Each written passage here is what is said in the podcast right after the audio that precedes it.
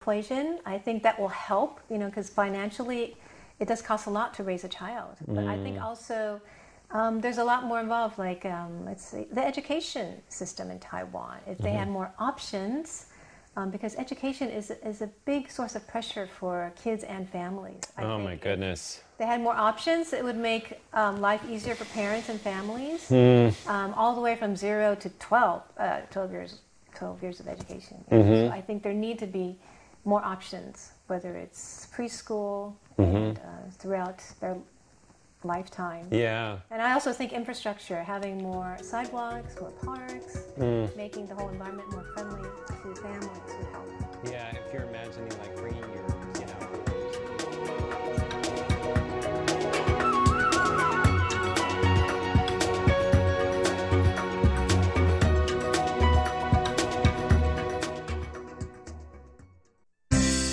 What's this all about? Why are they doing that? What's going on here? It's Curious John. What is he curious about today?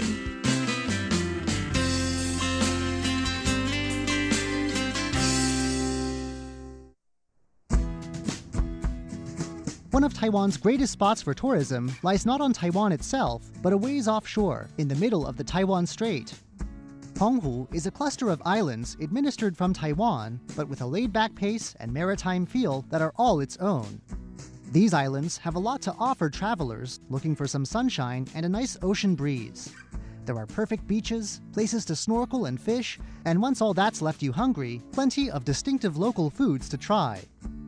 Here to tell us about the islands and their special charm is Chen Meiling of the Penghu County Tourism Bureau. 总共呢是九十座岛屿所形成的一个群岛，有人住的是十九座。There are around 90 islands in the Penghu chain. 19 are inhabited. The rest are left for seabirds and other wildlife. In Penghu, the sea is king. There, fishing is serious business, and Ms. Chen proudly calls the island seafood the best in Taiwan. But the islands are important for more than just fish. They've served as both a launching pad for emigration from China and as a military post guarding Taiwan and the Taiwan Strait. 最早是元朝的时候哦，就在这边有设一个巡。Ethnic Chinese settlers started putting down roots in the islands as far back as the 1200s, three or four centuries before they'd move on to Taiwan proper. China's Mongol ruled Yuan dynasty had an official charged with administering the islands. Fast forward to the next dynasty, the Ming, and Europeans start showing up on the scene. These Europeans dubbed the islands the Pescadores, meaning the fishermen, a name that's easy enough to understand. The Dutch wanted to set up shop here in the early 1600s. They even managed to build a fort on the main island, the remains of which you can still see today, but the dynasty rejected Dutch demands for trade and convinced the Dutch to move instead to the southern coast of Taiwan, not too far away. The outsiders were gone, but it wasn't the last the islands would see of foreigners. 清朝的时候，大概也有历经中法战争嘛，大概也有成为在。A French campaign targeted the Penghu Islands during the Sino-French War of 1884 to 1885. Then in 1895, the islands became a Japanese colony along with Taiwan. The 50 years of Japanese rule that followed have left traces like buildings scattered through these islands. Travelers to Penghu often make their first stop at the island's chief town and capital, Magong. The town has an airport and a harbor with ferries to Taiwan during the warmer months. The town of Magong sits on Penghu's main island, and it's a good introduction to Penghu because of its long history. 像澎湖的天后宫，它有四百多年的历史。the town's temple to the sea goddess Mazu has been here in some form for 400 years. Taiwan is full of temples to the sea goddess, but none are as old as this one. Walking along the town streets, you can also see the remains of the old city walls and the Jinguitou Fort, both built in the 1880s after the French attack. There's also a Japanese era guest house, later used by former President Chiang Kai shek. And if you're more interested in day to day life in these islands, you can also check out Magong's Penghu Living Museum. On summer nights, people like to hang around Magong's waterfront for regular fireworks shows. Some visitors stay on the main island, but two of the most popular Penghu destinations lie off to the south, a ferryboat ride away. Down at the southern end of the island chain is Chimei a place celebrated for its beautiful clear waters and the stones that sit in them. Some of these stones have been placed there deliberately. Ms. Chen says that fishing weirs, or fish traps built of stone, are a part of Penghu culture. They happen to be heart shaped. One fishing weir on Chimei Island, though, happens to be shaped like a pair of interlocking hearts. It's only natural that this has become a place where couples go to take romantic photos. That's not the only romantic site on the island.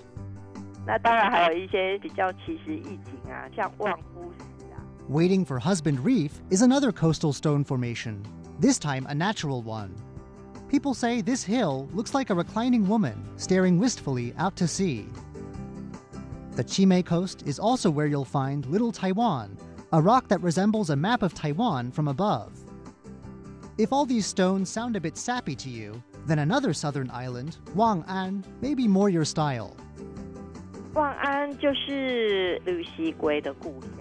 This island is home to sea turtles, which you can learn all about at its Sea Turtle Conservation Center. The island is also home to a protected beach where sea turtles come to lay their eggs. Wang'an's high point only goes up to 53 meters, but on these low lying islands, 53 meters is all you need to make you feel like you're king of the world. Wangan's high point is called Tiantai Mountain, and while it's not much of a mountain, it does overlook a cliff that drops into the sea. The dramatic views of the ocean all around are worth the climb. Wang'an is also a great place to get a feel for life in Penghu's past. A cluster of traditional houses is now a protected historic site, showcasing old architecture that's not quite so easy to find in the islands these days. 生态、自然，然后海里面的珊瑚礁群，for the truly adventurous traveler looking to get well off the beaten path, there are the four southeasternmost islands in the chain. Here, the seas are a gorgeous blue, the coral reefs well preserved, and people few and far between. Some of these tiny islets have a few simple buildings on them, like houses and a lighthouse. Some of them are completely uninhabited. These islets and the seas around them make up the South Penghu Marine National Park, it's Taiwan's newest national park, set up in 2014. Around here, tour operators can take you snorkeling or fishing, and they can also take you up to the park's most famous spot, the famed Blue Hole of Penghu.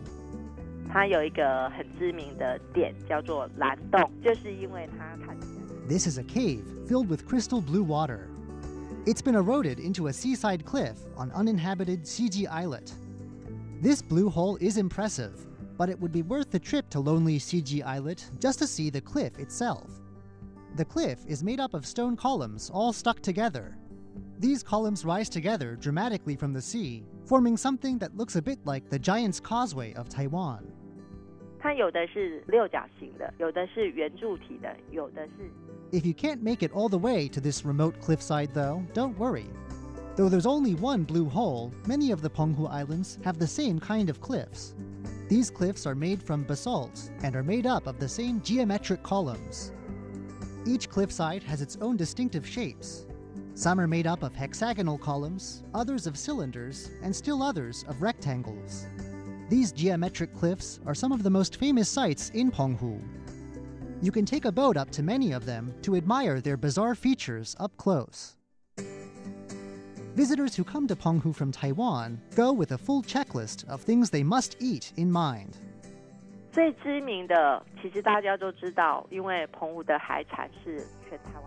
is, of course, the seafood fish, squid, shellfish, and sea urchin.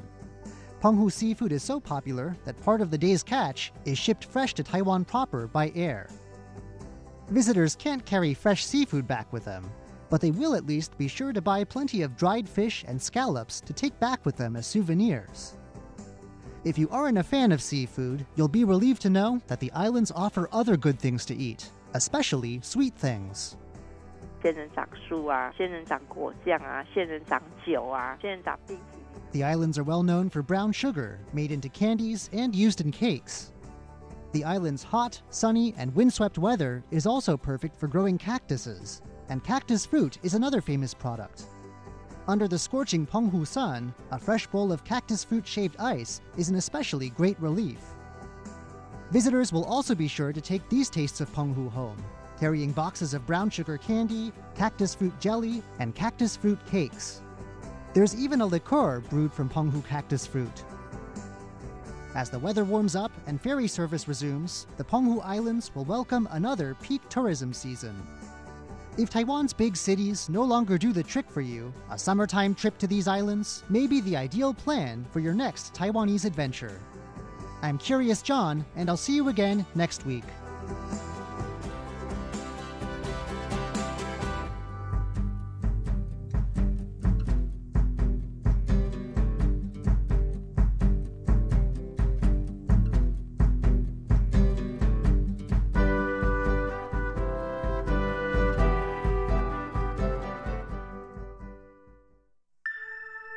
Stroke of Light A portrait of Taiwan through the eyes of painters, sculptors, filmmakers, and photographers.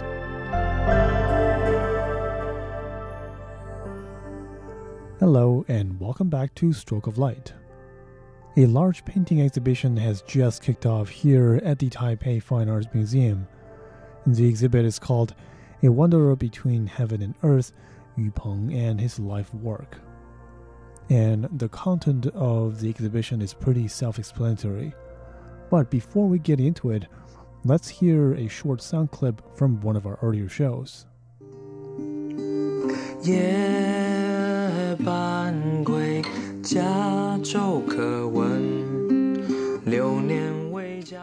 listeners of the show would probably remember this singer. His name is Wu Yue, and he's an up and coming singer and songwriter based here in Taipei City and incidentally, he's the son of the painter whose life and work that we're about to look at. When I chatted with him about his father in the studio a few months ago, Wu Yue said he doesn't remember much about his father for a few reasons. For one, Senior wasn't always at home, and when he did see his father, he remembers seeing him painting most of the time. Wu said that he almost hears more about his father through the tale that was told after his death than he did from his own conversations with him. Clearly, Mr. Wu Sr., or Yu Peng as most of us know him by today, is a person of impressive skills and colorful stories. He is at once an inkbrush painter, a pastel artist, a poet, and a lifelong traveler who has spent half his life traveling across the vast landscapes of China. Without further ado, let's dive into his life and work.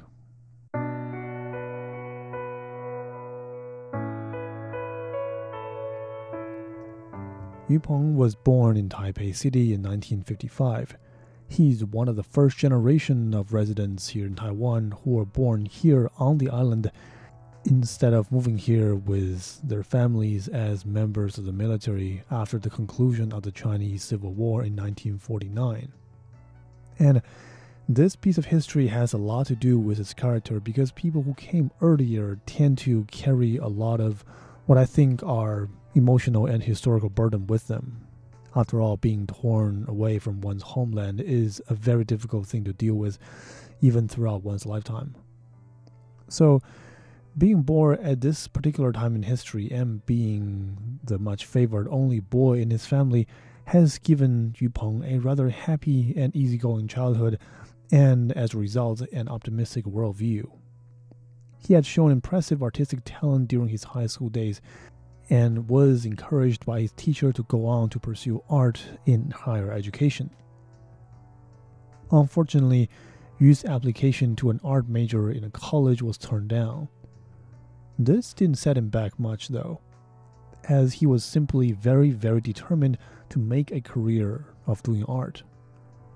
After completing his mandatory military service, he went on to forge his own artistic career by setting up a stall and drawing tourists in what is now known as the 228 Memorial Park in Taipei.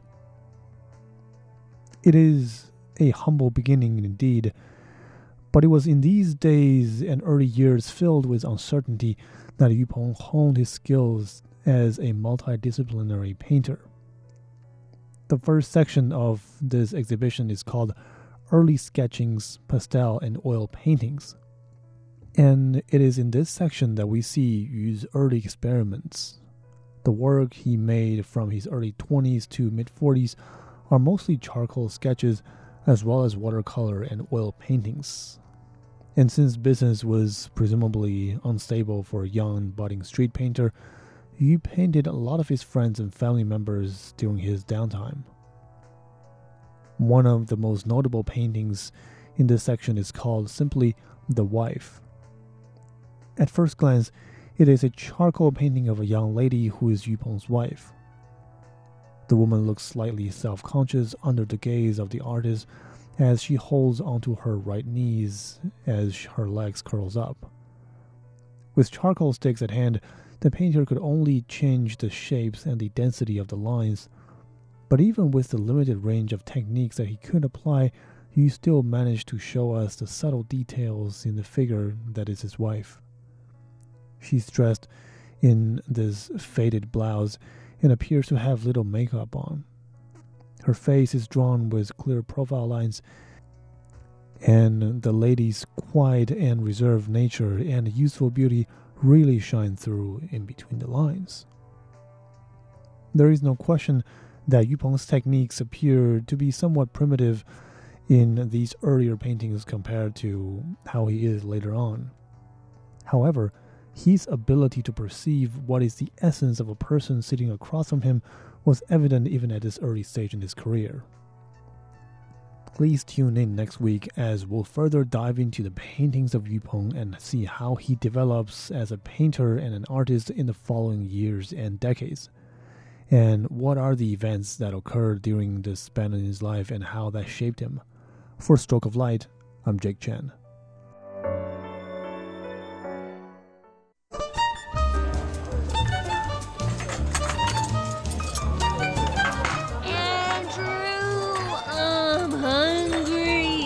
Okay, Ellen, pull yourself together already.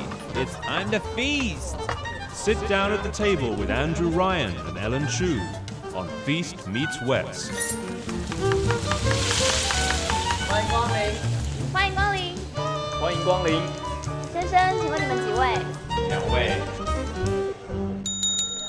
Hello, welcome to the feast, and this is Ellen Chu. And this is Andrew Ryan. Hello. Hello. So we're thinking of spring break, and this is the modern world. You know, kids get out of school, but you know, ancient China, they actually called it stepping on the green. Stepping, stepping on the green. Mm -hmm. What does mm-hmm. that mean even? Well, it's just like going out to the to the woods or to the grass field, you know, just having a nice old time.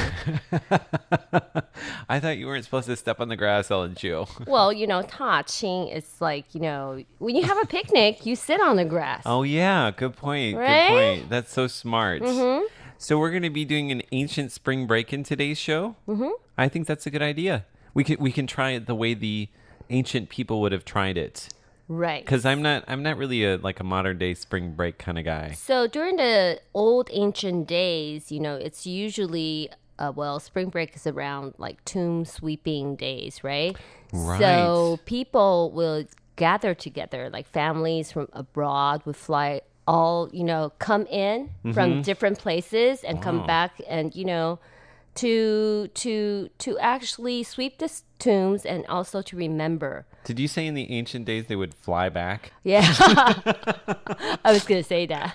How did I'm they like, do oh, that? they well, you know, they, they boats. they they rolled on dragons. Yes, right. Yes, right. That's yeah. what I would have done. Exactly. For sure. The puff dragon. Puff the magic dragon. Exactly. They have wings, right? so it's possible.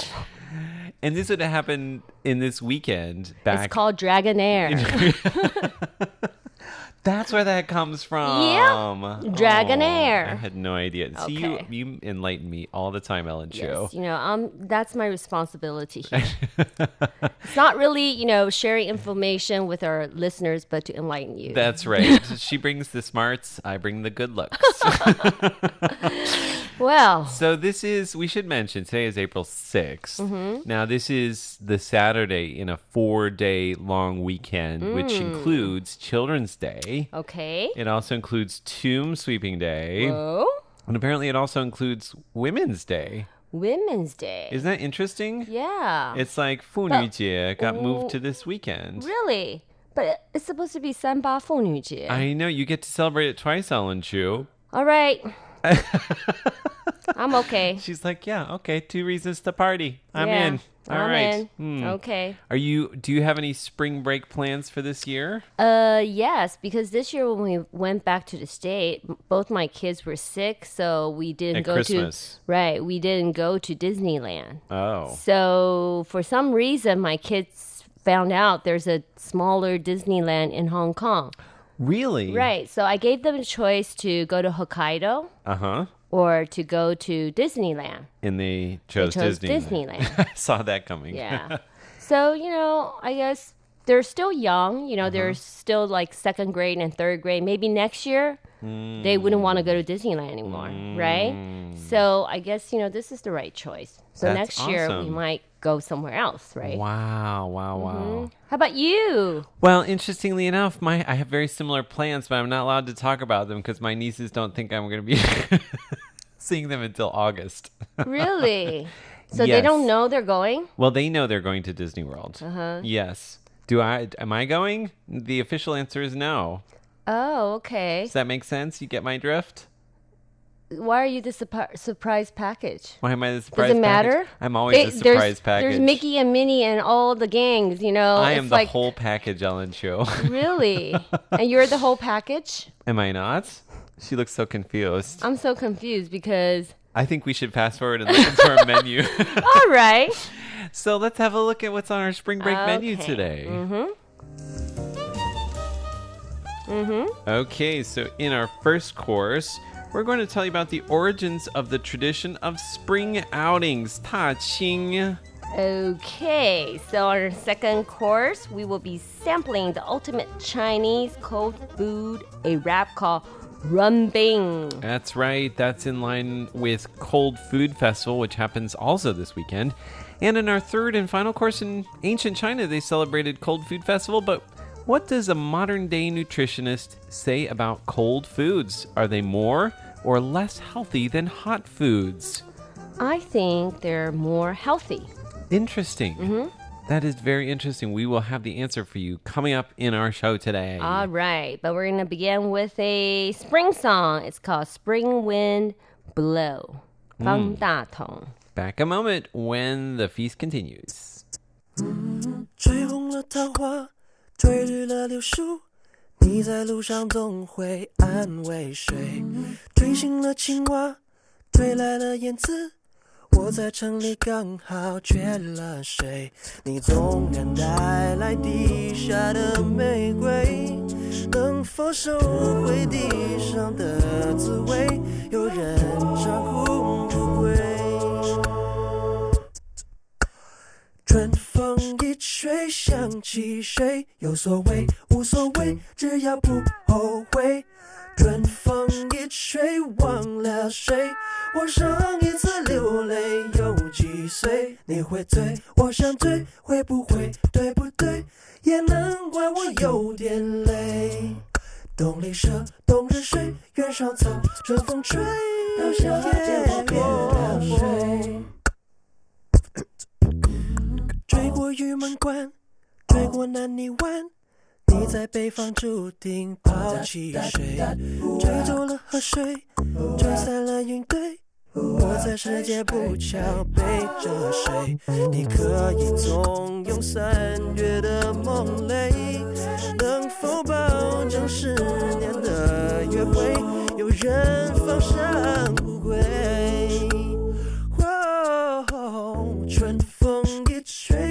起谁有所谓无所谓，只要不后悔。春风一吹，忘了谁。我上一次流泪有几岁？你会醉，我想醉，会不会对不对？也难怪我有点累。冬里舍，冬日睡，月上草，春风吹，到夏天我变谁？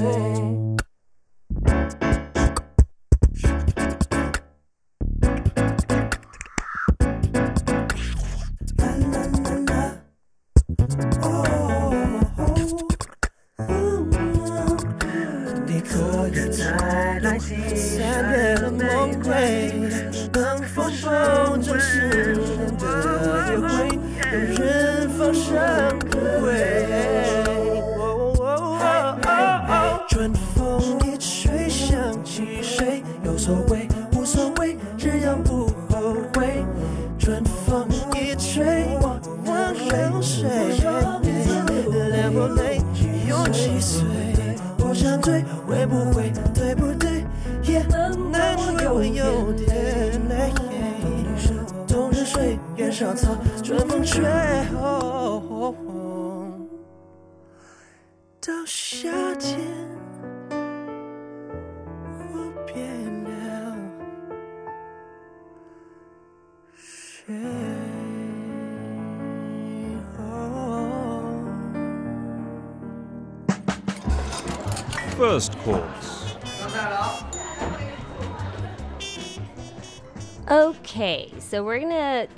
start with spring excursions. So, in the old ancient days, like we said, people go out during the spring break time. And, well, in the old ancient days, women are not allowed to go out, okay? What? That so, ain't right. So now, so so for the spring break, they get to. Yes. Oh, so it's the one time of the year when they let them out of the house. Right. That sounds that sounds terrible. They're going to be molded. They're going to get all molded and fuzzy. Oh no. Yeah. Oh, so they have to brush off the mold. Right. So during the spring excursion, they do kite. They do tug Flip of like war. yeah. Okay. And they have like chicken fights, cockfighting, and hilarious. yeah, That's and funny. then they have like grass a willow branch in a doorway, but we'll tell you mm-hmm. what that mm-hmm. means in a second. Okay. And they play ball. Okay. Oh. Oh no! Wait, it doesn't mean stick. That's the next one down here. It's halio. It means to stick the mm-hmm. willow branches in the doorway. But there's a reason for that. Why?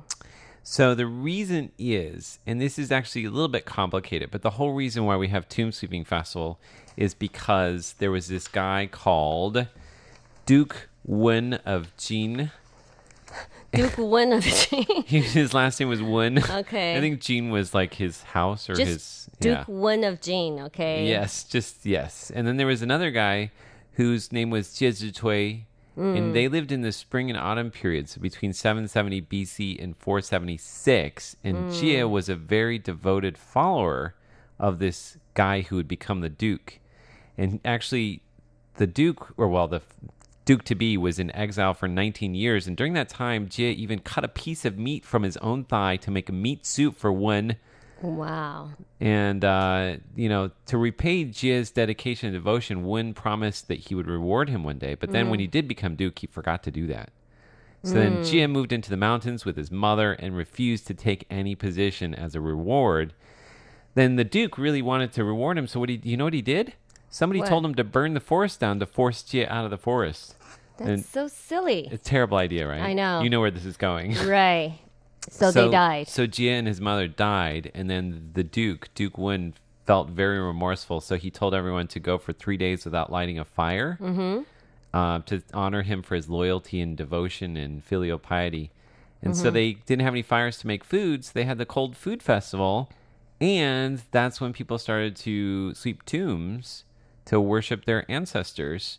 And that's also when they began to eat runbing, which is what we're going to be eating in today's show. show. So the question is what about the willows?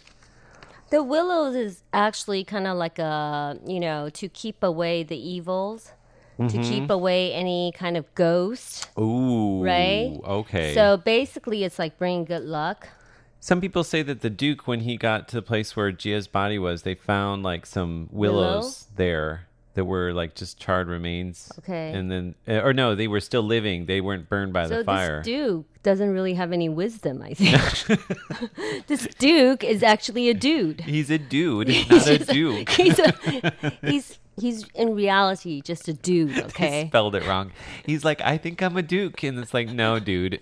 exactly. Because he's been doing all these foolish things. Right? And this is kind of like a foolish holiday.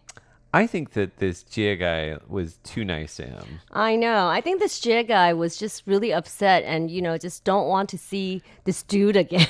Maybe he was heartbroken. Maybe he was in love with him. And then the dude was like, no. The dude's like, no, we'll just burn the forest. okay. Wait, this sounds like an ominous story, Ellen Chu. It sounds like a different story okay. than the original. At All right. this is a long time ago. This is All the right. spring and autumn period. Okay, but you know the origin of remping. okay, will be coming up because in the second course we will be actually eating one here. Oh, so excited! I'm so All hungry. right, I'm hungry too. And they look so good. okay. All right, but first this song. 小春日和 Okay, so that means little spring, the the days are pleasant. Yeah, I guess from the uh, from the character it, it says that. Okay, yes. it's by Wang Fu. All right, we're gonna have Bing when we return. All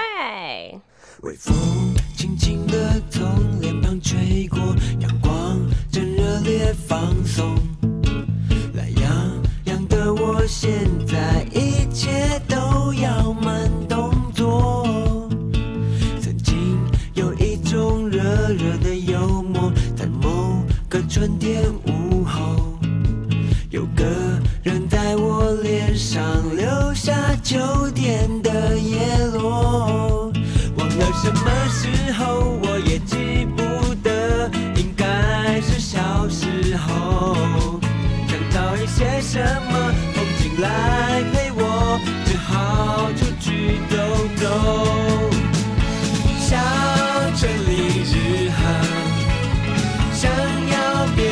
shout.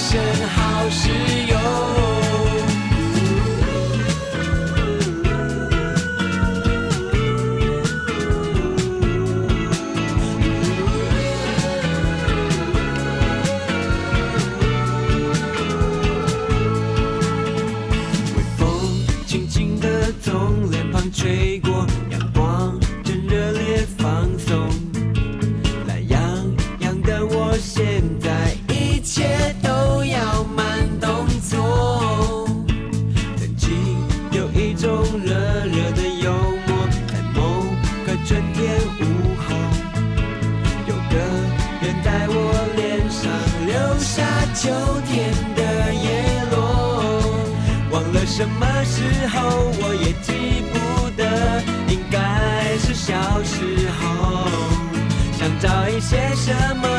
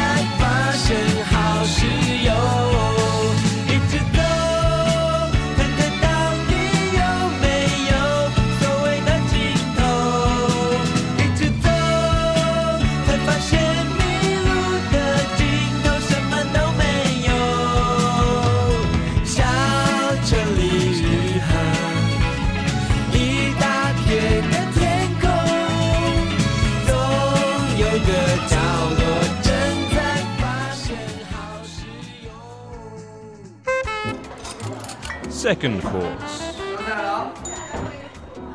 Okay, so after talking all about spring excursions, now we're gonna, you know, have something like a spring roll.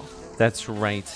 It is called a runbing. This is huge. It's a massive one. It's a, it's a burrito. It's a burrito sized okay. runbing. And? and? and I had to wait in line forever to get it, Ellen Chu. Oh, so it's not like you can't get it just anywhere, right?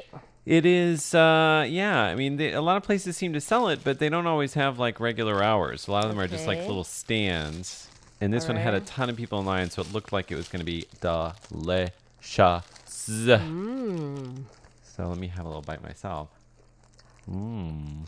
For mine, Actually, Andrew put it put added some wasabi to it. Mm. mm. Mine too. Mm. They don't mm. usually add wasabi. Mm. First time having it with wasabi though. Mm-hmm. Can you guess what all the ingredients are inside this? Mostly vegetables, right? Mm-hmm. Like carrots. Mm-hmm. Um. Uh. So oh, yeah. So like bean sprouts. Uh huh. Mm-hmm. Um, cabbage. Cabbage and also xiang cai, so like cilantro mm-hmm. and peanut powder, mushroom. Oh Mu- no, I don't know if there's mushrooms there. Uh, there's like uh, tofu. Yes, they're little blocks of tofu, mm-hmm. which have been braised. But the exciting thing is with these is like with these uh, uh, rim is you can add all kinds of different things, and in mm-hmm. fact, they have many different things from different parts of the world because. Mm the, uh, the late Taiwanese gourmet Lucille Han once described runbing as a romantic, universal, and shared by people all over the world, a kind of ancient buffet that allows you to enjoy dozens of tastes in a single bite. Wow. Interesting, right? Mm. So, like the peanut powder, they say that was maybe from the Philippines because they didn't have peanuts in Taiwan. Um, and so it's evolved wherever Chinese people went in the world, they mm-hmm. added their own things to the rim so it's a burrito. Yeah, it's mm-hmm. a Chinese burrito. Mm-hmm. Now it's a Taiwanese burrito, and it's also, you know, in the Philippines they have a national dish called lumpia. Lumpia, yeah. Right, that mm-hmm. comes from the Taiwanese, the Hokkien way of saying runbing, which is oh. Mm-hmm. And then they also in Singapore they call it popia, p o p i a h, which means bo bing. Oh, so bo bia would be also Hokkien. Interesting, right? What else did you find in there? Oh, that's ham. Oh. She found a little piece of pink in hers. Mm-hmm. So this one is not quite vegetarian. There are some of the um, runbing It's more vegetarian side. Mm, you're not eating vegetarian today, are you? No. Well, thank heavens for that, Ellen. Mm-hmm. Too. That would have been a big misstep on my part. Mm. Okay. So Han, Lucille Han, she uh, actually did research on this, and she found that they this the origins of this are what's called a spring plate or chun pan, which is used as a kind of offering food to the deity spring god during the season. Now, its ingredients usually have five kinds of seasonings: gr- green onions, garlic, leeks, coriander leaves, and laver, which is a kind of seaweed. Whoa! Called the wuxing or five spices. Mm. I don't think this has all those. This one has wasabi. This is more of a modern touch wasabi, I think. Do you like this version of it? Mm, quite interesting. Apparently, they ate this on Cold Foods Day. So, like as we said, Tomb Sweeping Day uh-huh. was held during the Cold Foods Festival. Not mm-hmm. supposed to cook anything, oh. although you can taste these are all definitely cooked right. already. Mm-hmm. But you could bring the ingredients separately and then just wrap them on the spot and have a picnic. Have a little picky nicky. Mmm. I like the wasabi. It gives it cuts through the all the flavors and gives a nice fresh taste to it. It kicks in. Kicks in. Mm-hmm. Kicks your butt when you're eating it. Yeah, I like it. I like the peanut peanut powder. You know. Mm. Mm-hmm. A friend once told me that you have to add sugar. If you don't add sugar, mm-hmm. and you add more sugar than you think you need, because mm-hmm. we usually just sprinkle a little bit on. Right. He said you have to add more than that Why? to give it the to make the flavor really come out. Mm. And I had it at his house once, and I didn't add very much sugar. And he's like, "Watch, watch and see. Take a bite. You'll see. You need more sugar." Uh-huh. And I took a bite, and he was totally right. What happened? It just doesn't have the same flavors. It doesn't all come out. It doesn't all come together. So the peanut doesn't taste like peanut. Exactly. Mm. So there you have it. That's our little runbing.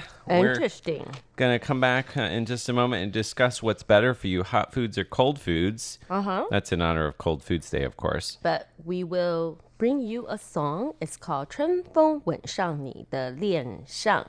Okay, so it's like the spring wind is kissing on your face. It's Lian, okay? it's cute. Uh-huh. Oh, right. I have the wrong character there. Mm-hmm. Sorry. I typed it bad. Okay. Terrible producer. This is by way. It's mm-hmm. an old fashioned song, an old timey song to enjoy on this day. The oldies, but the goodies. That's right.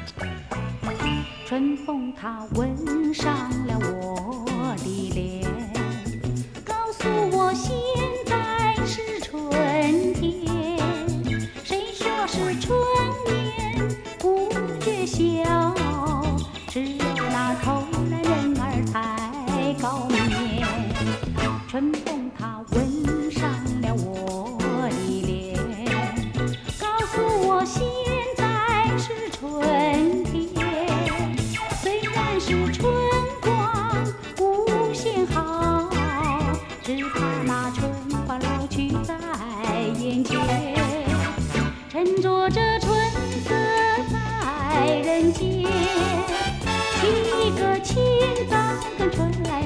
相见。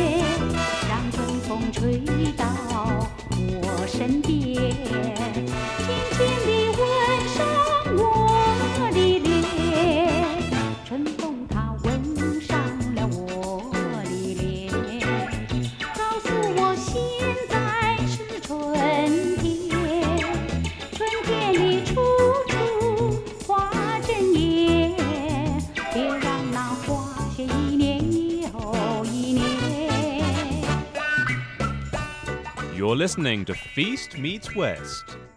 Third course. Alrighty, so we will be actually talking about whether it's hot or cold food that's better for you, okay? I think, like traditionally in Chinese cuisine, you don't have that many cold foods, mm. right? Mm. You mostly have like cold plates at the beginning of banquets, mm -hmm. and then you have runbing. mm -hmm. Um, but beyond that, I think most people feel like they have to eat hot foods to like be full to like fill their bellies. Right, because something cold that goes inside just feels, you know, your stomach feels empty.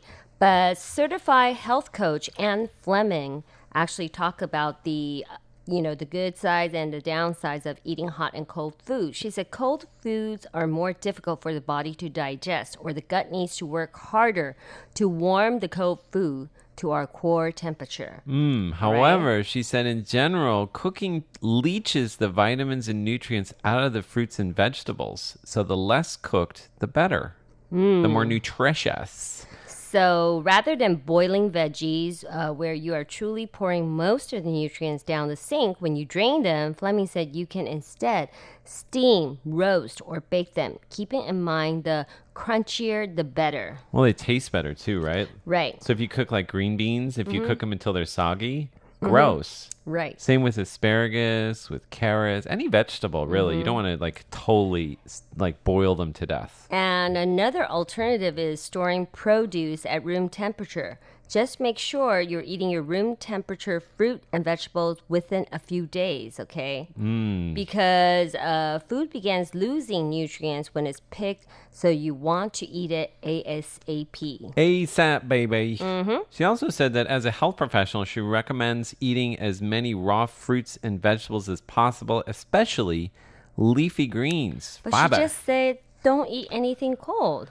Well, if you have pro- digestive problems, I think you need to cook your foods. But if mm-hmm. you have mm-hmm. a healthy stomach and your everything is being digested properly, then you should be able to eat relatively cold foods or relatively, mm, I guess, cooked not cooked as long foods. Okay. Yeah. So it's just telling you don't overcook your veggies, okay?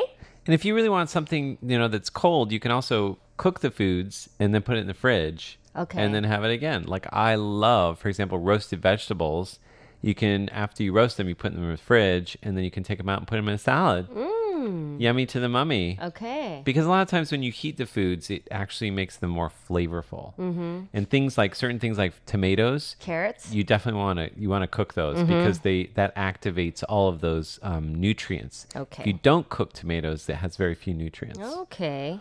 Fascinating, right? Fascinating. Mm. Okay, so you decide whether you like hot or cold or just warm. Okay. well, anyway, well, you, I like you hot. Thank you. Cool. I am hot all the time. And you're I so cool. cool with a personality. Okay. and we do have our address that That's... we like to announce to all of our listeners. P.O. That's Box 123 199 Taipei, Taiwan. Email us at androo at rti.org.tw. And next Saturday on the feast, what do you do if you want a coffee but you also want to take a nap? We're going to tell you about the coffee nap. Plus, find out about a uniquely Taiwanese treat that combines coffee and meat. And Ellen, I'm going to create a very unusual coffee drink for you. Really? Are you nervous?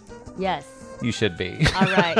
I don't like that look. Okay? okay. But one final song is by Mayday. It's called 春天的呐喊. Okay. The spring the scream. Call of the spring. That's right. Scream. Uh, spring is calling. Mm -hmm. They used to have a festival called 春天的呐喊, right? Oh yeah. Spring scream. Mm -hmm.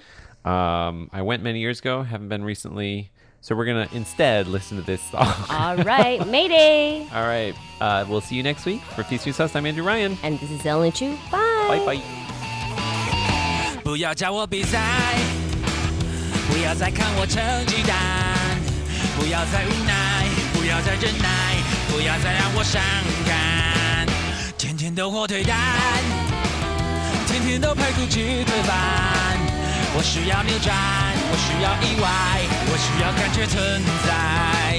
当阳光很冷淡，心情很吉普赛，没人能挡住我更平凡，拜拜。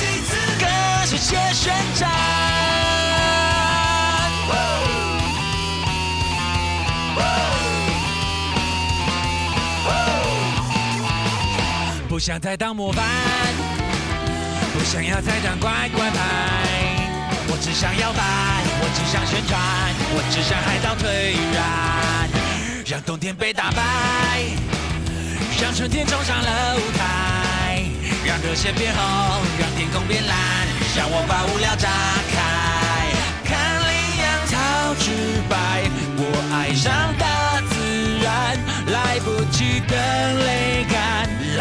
是防晒，浪漫只怕太慢，痛快只怕太快，快让我看到沙滩。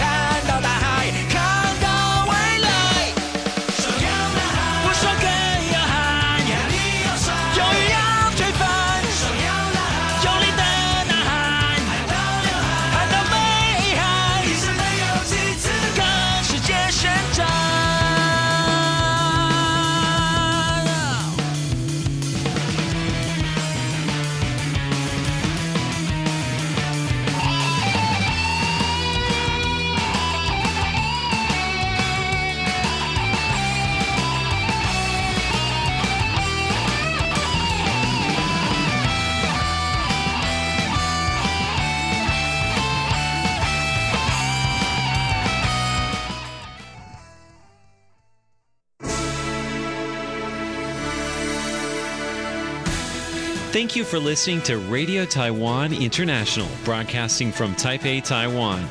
Check out our website at english.rti.org.tw. Again, that's english.rti.org.tw for the latest news and features from Taiwan.